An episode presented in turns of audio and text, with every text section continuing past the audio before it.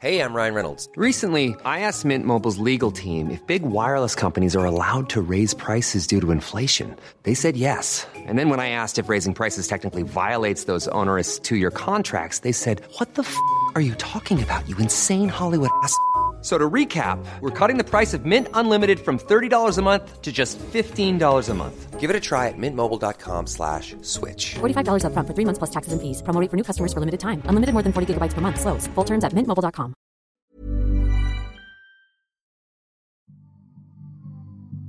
No importa si se tiene una pandemia encima o un gobierno que no ha entendido del todo la actividad empresarial. Los emprendedores mexicanos van a encontrar la forma de seguir montando negocios en todo el país, asegura Juana Ramírez, actual presidenta de la Asociación de Emprendedores de México, ASEM.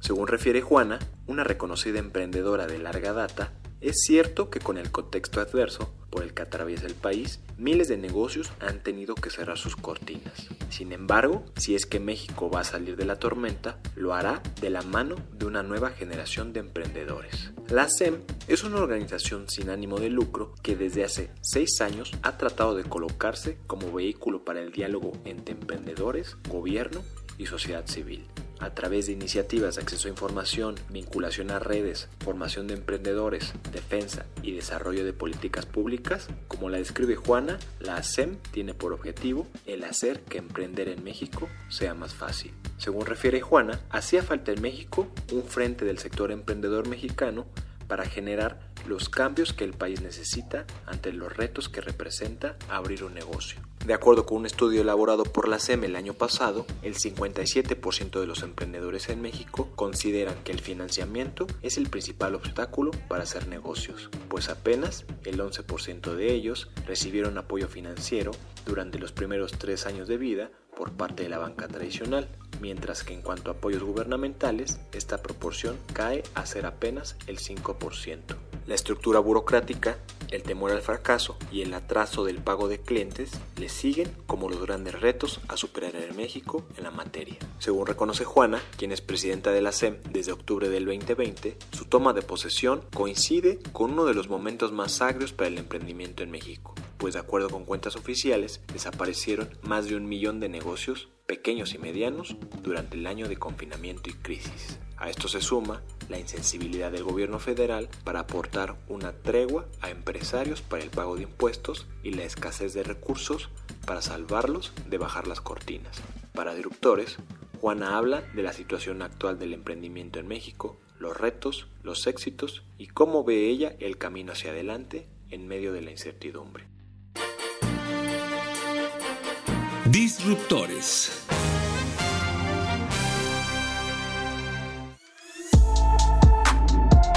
Yo soy Juana Ramírez, soy directora general de Grupo SOIL, una organización extraordinaria que se dedica a hacerle la vida más fácil a las personas que tienen que vivir con cáncer o con enfermedades complejas. Y es una organización que cumple 12 años este año y que me permite llegar a más de 25 mil pacientes con este tipo de padecimientos. Y del otro lado, pues soy parte de los socios fundadores de la CEM, que es la Asociación de Emprendedores de México, una organización sin ánimo de lucro que desde, desde hace más de cinco años se dedica a hacer que sea más fácil para los emprendedores hacer negocios en el país, que México sea un buen lugar para emprender, porque estamos convencidos que la, la actividad económica y el crecimiento y la innovación viene por supuesto de la mano de los emprendedores. Y desde octubre del año pasado este, tomé la presidencia del consejo directivo de la asociación. Entonces bueno pues doble chamba pero muy contenta de poder hacer estas cosas para los emprendedores porque creo que no es suficiente contar una historia de éxito. Es necesario aprender contarla y luego ayudar a que otros puedan contar esa misma historia o una mejor todavía facilitar el camino que fue mucho más difícil para los que lo hicimos primero. Nuestra razón de existir son los emprendedores y cuando hablamos de los emprendedores hablamos de las mujeres y los hombres que fundan empresas en México. Mujeres y hombres que le apuestan a la formalidad a pesar de lo que significa eso, porque no tenemos los apoyos, porque no existen las flexibilidades, al menos en las primeras etapas, en los primeros años eh, de las empresas, pero a pesar de ello le apostamos a la formalidad de las empresas a, a, través de cualquiera de las figuras que existen. Porque cada vez que una empresa se funda, tenemos aportaciones al seguro social, porque son las empresas las que generan empleos formales y con esos empleos formales las empresas y los trabajadores financian el seguro social, ¿no? Y, y, cuando hay más empresas formales, pues entonces tenemos mejor recaudación de impuestos y es a través de esos impuestos que se financian todos los programas sociales de educación, de apoyos, de subsidios. Todo eso llega de las empresas y el 99.2 del tejido empresarial de nuestro país son micro, pequeñas y medianas empresas que generan el 70% de los empleos del país y que además generan más del 40% del Producto Interno Bruto. Entonces, lo he dicho en varios foros eh, durante esta pandemia, estoy segura que la reactivación económica viene de la mano de los emprendedores. Lo que pasa es que las noticias que escuchamos todos los días son de una élite de emprendedores, ¿no? Eh, de un pequeño grupo de emprendedores entre los que sí, la mayoría son base tecnológica, no todos. ¿no? Hoy, por ejemplo, hay muy buenas noticias de inversión en Colombia de una empresa hermana, de una empresa eh, mexicana que es Ecofiltro, pero sigue siendo parte de esta elite de los emprendedores de alto impacto más cercanos a organizaciones como Endeavor, a la, que también tengo el honor de pertenecer y de participar.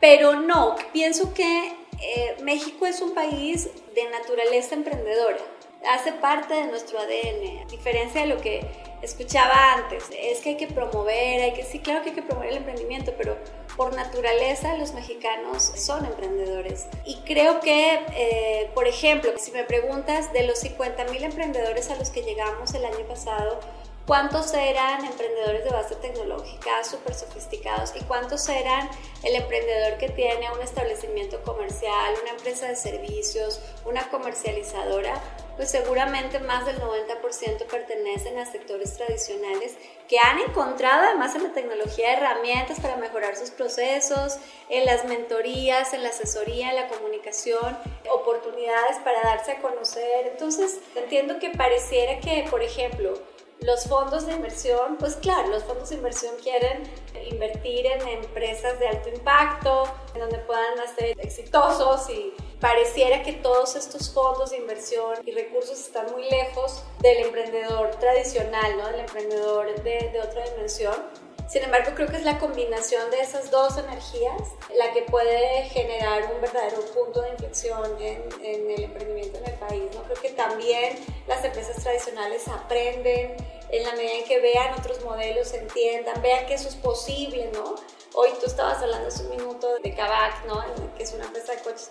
Es una que vende coches usados. Algo más tradicional que eso. Que en su ADN tiene entonces un modelo innovador, tecnológico, Sí, pero con esto quisiera decir, no se trata de que el emprendedor piense que tiene que inventarse la fórmula de la Coca-Cola o traer una idea, quién sabe cómo, sino que incluso en los negocios tradicionales cuestionarse por cómo puedo hacerlos más competitivos, más escalables, cómo puedo aportar innovación, puede generar muchos más casos de éxito como los que estamos viendo hoy. Saber que las historias de éxito son cercanas a todos nosotros, que antes contábamos, o sea, hablar del emprendimiento era hablar de Steve Jobs y de Apple y de Microsoft y, eso estaba lejos de la realidad. Hoy hablamos de historias de éxito este, de establecimientos que están cerca de nosotros y de personas que están cerca de nosotros y que hablan español. Y eso creo que es un mensaje extraordinario para los jóvenes, es un mensaje extraordinario para los empresarios de sí se puede y todos lo podemos hacer. Has visto también los estudios recientes sobre cuál es la edad en donde los emprendedores son más exitosos y esta está entre los 45 y los 55 años. Entonces, promover ese tipo de mensajes creo que sí es importante y no creo que sea una obsesión, al menos no en nuestro caso, no desde la asociación, una obsesión por los unicornios. Sin embargo, cada vez que un emprendedor logra estos crecimientos exponenciales, la transformación en las comunidades en las que actúan es inmediata, ¿no? es positiva, ¿no? hay un impacto sobre, sobre toda la economía. Entonces, a la ASEM pertenecen eh, cracks del tamaño de Corner Shop, por ejemplo. Y cuando Corner Shop estaba en estos procesos de adquisición y que no fue autorizado por la COFES, entonces ahí la CEN también tuvo un papel, tuvo un papel como un líder de opinión y, tuvimos conversaciones con la COFESE de cómo tendría que ser esto en el futuro, cómo, cómo tendrían que entender las dinámicas propias del ecosistema emprendedor que no son iguales a las de empresas tradicionales y la evaluación monopólica, etcétera, etcétera. Entonces, creo que en cada etapa del emprendimiento eh, tenemos muchas tareas, hacemos muchas cosas, pero quisiéramos hacer muchas más. Y que todos los, los modelos y las escalas en las que se da el emprendimiento son muy relevantes para la economía del país.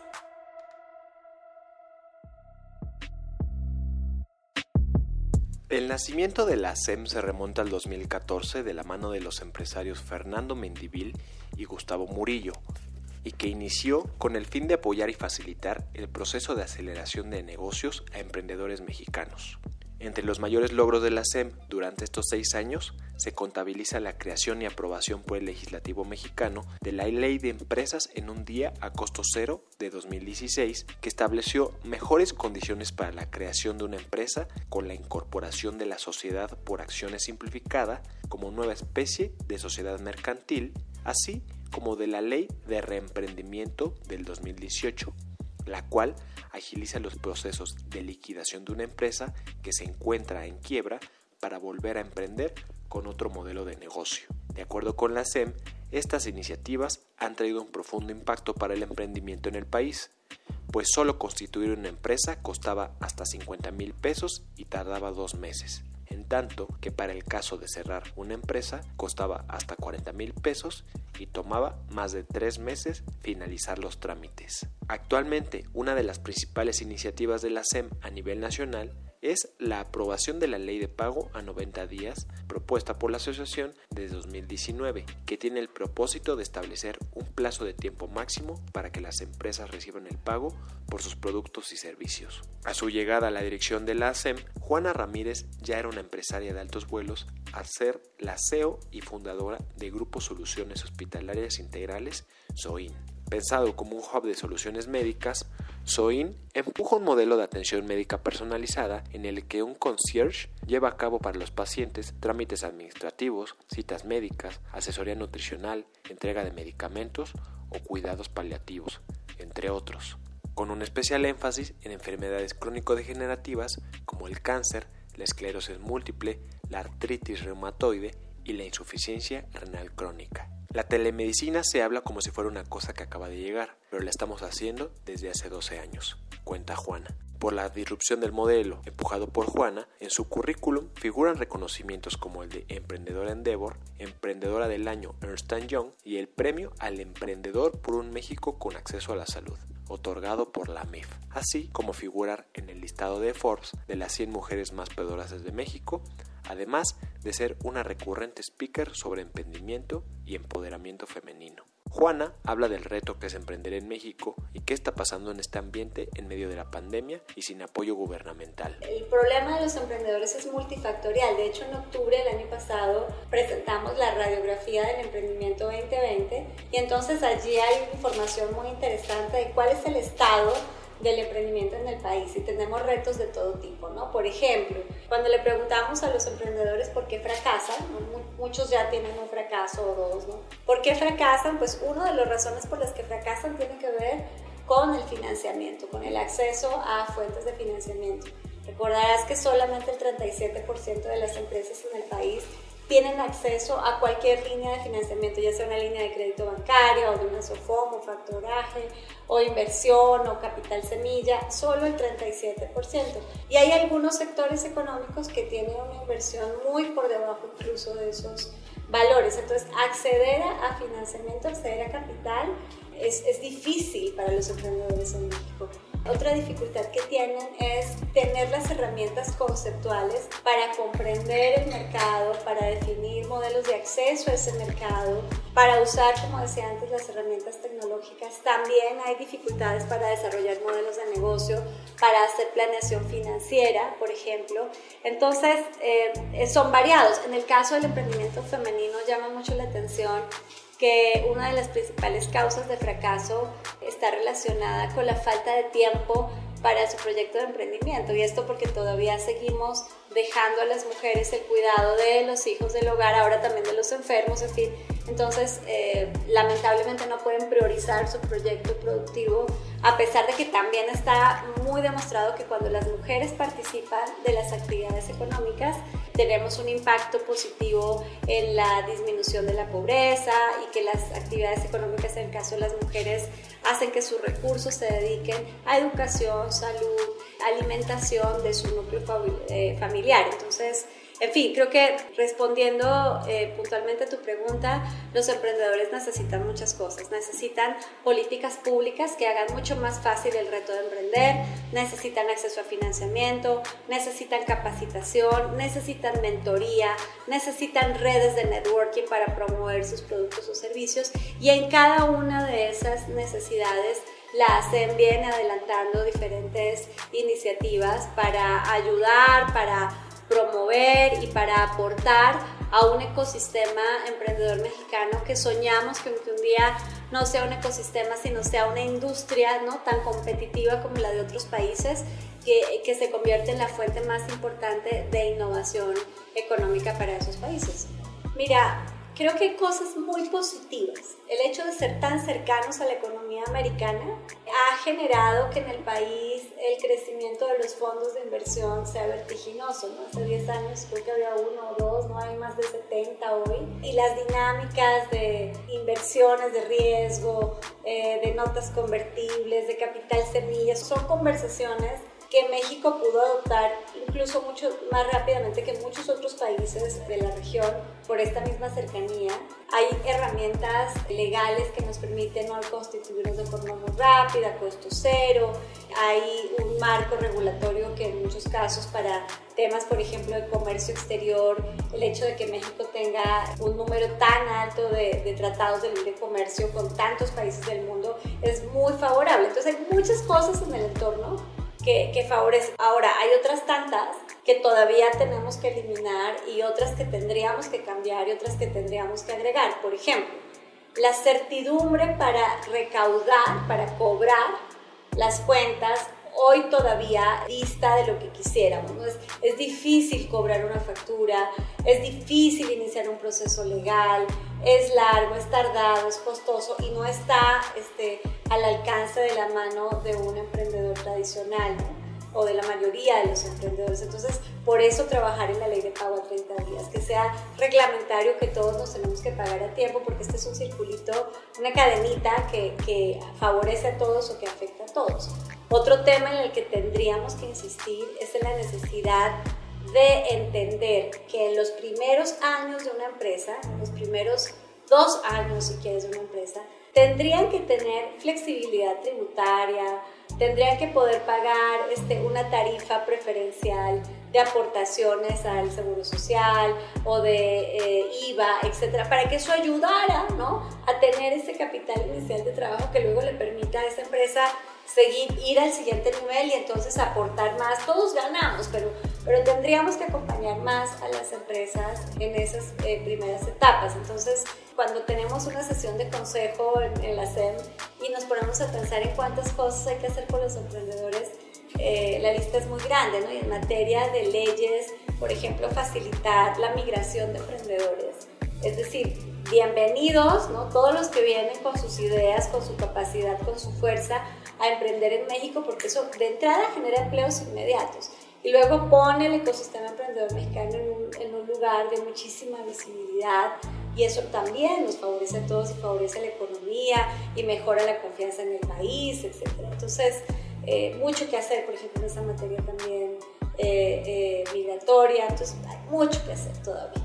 La regulación es, siempre es positiva, o sea, regular es trabajar con reglas claras y la regulación siempre hace o, debería ser que trabajemos en un entorno de competencia justa, ¿no?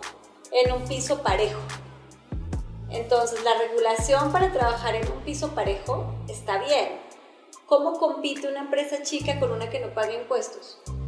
Eh, no, no se puede. Entonces, estas medidas, que si bien pueden ser no populares para el usuario, me parece que en el estricto sentido estas son empresas que están generando utilidades, que están generando ventas, que están generando actividad económica en el país y que por tanto pues también tendrían que ajustarse a la regulación del país en el que están ejerciendo una labor comercial. en ese sentido me parece muy positivo. Ahora, cuando estamos hablando de regulación malentendida como pérdida de libertades, eso sí no lo podemos permitir. Por ejemplo, estas conversaciones de regulación de las redes sociales eh, con una intención de veto, espérate, que por encima de esa eh, intención está la libertad de expresión, ¿no? Eh, por encima de esa regulación está la libertad de informarse, la, la, libertad de opinión, ¿no? Entonces son conversaciones muy profundas. Qué bueno que los legisladores eh, se ocupen de pensar en que el mundo cambió y las dinámicas cambiaron, porque también si analizas eh, la regulación existente en muchas eh, industrias y los productos que hoy se comercializan o los servicios que hoy se comercializan no tienen marco regulatorio en estas leyes, entonces pues hay que actualizarlas, eso me parece correcto. Lo que no puede pasar es que estemos hablando de pérdida de derechos fundamentales. ¿no? Uno de ellos es nuestra privacidad, por nuestro derecho a, opinar o a comunicar. Eso no podría pasar por una ley. Yo creo que la SEM, dado que no tiene filiaciones, este, ningún tipo de filiaciones políticas, y hemos sido muy cuidadosos de mantener independencia siempre en todo sentido. Por otro lado, no, no pertenecemos a las grandes cúpulas empresariales, no somos la base, ¿no? Ese 99.2% de micro, pequeñas y medianas empresas. Y además somos una organización de emprendedores para emprendedores. O sea, todos los que estamos acá chambeando, que además lo hacemos pro bono, eh, lo hacemos porque creemos que hay que hacerlo, porque creemos que es correcto, porque ya vivimos los retos del emprendimiento y queremos que para las siguientes generaciones de emprendedores esa, e, ese reto, esa labor sea mucho más sencilla de lo que fue para nosotros. Entonces creo que eso nos da una posición mucho más genuina para opinar y en general a lo largo de nuestra existencia hemos recibido las convocatorias de la Secretaría de Economía, en su momento del Instituto Nacional del Emprendedor, este, de la COFESE eh, y de otros organismos eh, gubernamentales para decirnos ustedes cómo lo ven, qué opinan. participamos de esas conversaciones y en algunos casos este, hemos tenido muy buen oído, en otros lamentablemente no tanto, ¿no? Una gran frustración fue que al comienzo de esta pandemia y hasta el momento pues se le haya hecho literal oído sordo a las necesidades de las micro, pequeñas y medianas empresas que pedíamos no con donaciones, no extensiones, pedíamos plazo, pedíamos un poco de flexibilidad, pedíamos oxígeno para poder mantener el mayor número de empleos posibles también. Lo que recibimos fue amenaza, sanción, poner al, al, al, decir empresario es como una mala palabra casi, ¿no? Cuando en realidad la, la realidad a la que nos hemos tenido que enfrentar todos los empresarios eh, ha sido tan dura como la pandemia misma.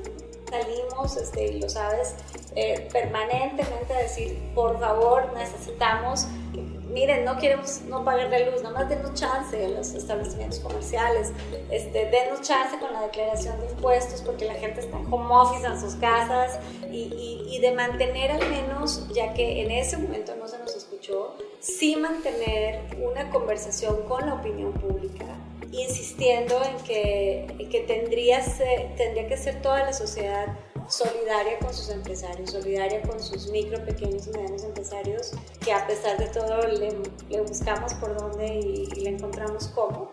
¿Y qué veo post pandemia? Veo empresas que se van a fortalecer. Acuérdate que aunque suene a cliché, los emprendedores eh, son personas que tienen la capacidad de transformar las crisis en oportunidades, de ver dónde sí hay una opción. Entonces creo que vamos a seguir escuchando de modelos innovadores, vamos a ver cómo estas empresas se transformaron para adaptarse a esta nueva realidad y vamos a ver cómo la reactivación económica viene de la mano de los emprendedores. No hay de otra. Sí tenemos, por supuesto, la supervivencia de quien tiene un poco más de herramientas o de quien tenía la suerte de estar en uno de los sectores que se movieron más durante, durante la pandemia. Sí, pero también, y esto no necesariamente es bueno, esta actitud de supervivencia de quien perdió su empleo, de quien requiere este, resolver la necesidad de recursos para su familia, ha empezado pequeñas iniciativas comerciales o empiezan microempresas, entonces ahí es donde hay que volver a decir, va, claro que se vale, claro que se vale pensar en cómo sí, nada más apostémosle a la formalidad porque la economía informal le hace mucho daño al país. Entonces apostémosle a la formalidad, démosles herramientas, facilitemos ese proceso en los primeros años para que ojalá tengamos muchos emprendedores mexicanos que nos cuenten en unos años la historia de emprendí en plena pandemia.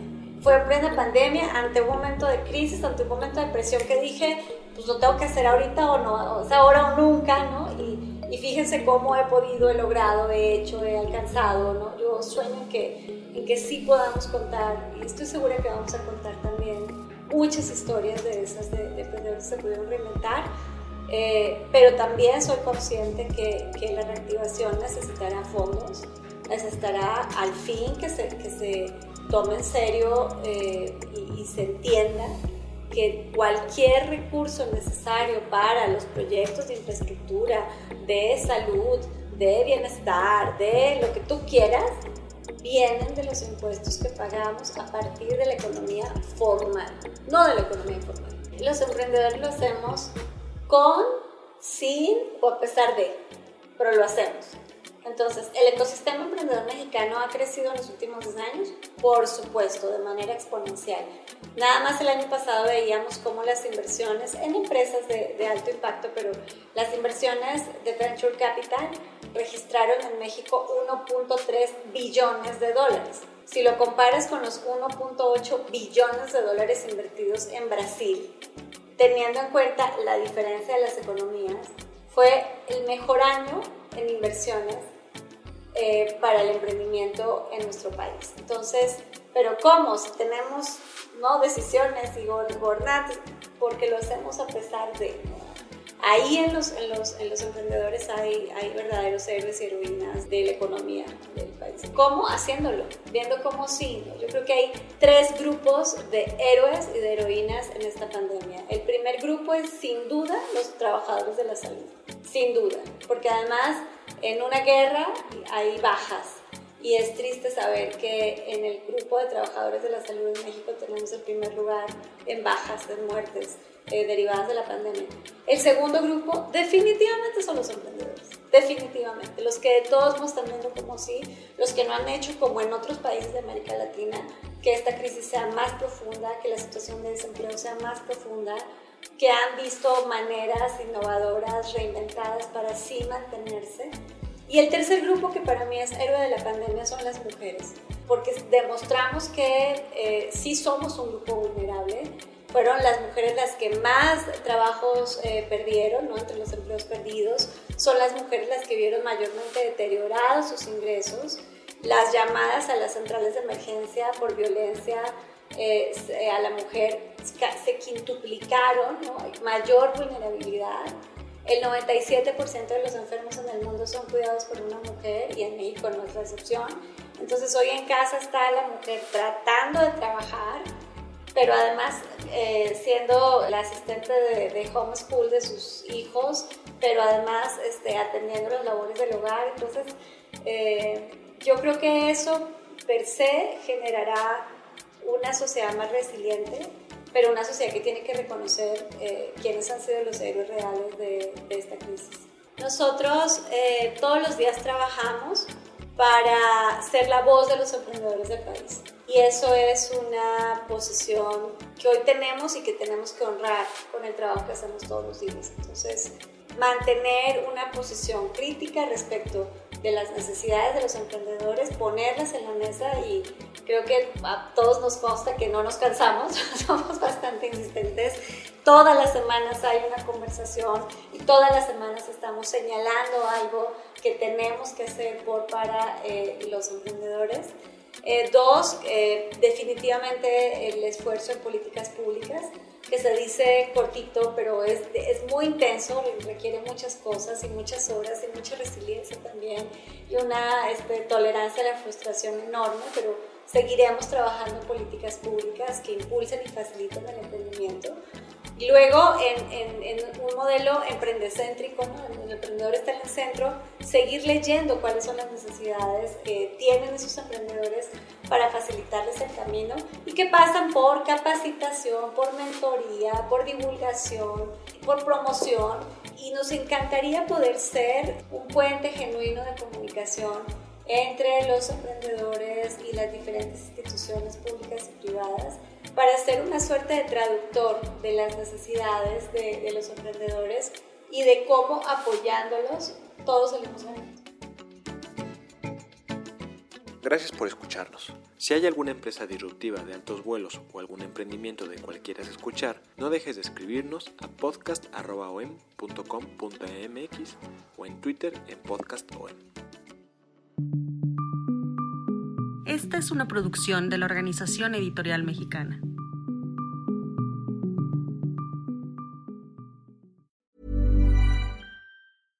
Mom deserves the best, and there's no better place to shop for Mother's Day than Whole Foods Market. They're your destination for unbeatable savings, from premium gifts to show-stopping flowers and irresistible desserts. Start by saving 33% with Prime on all body care and candles. Then get a 15-stem bunch of tulips for just $9.99 each with Prime. Round out Mom's menu with festive rosé, irresistible berry chantilly cake, and more special treats. Come celebrate Mother's Day at Whole Foods Market.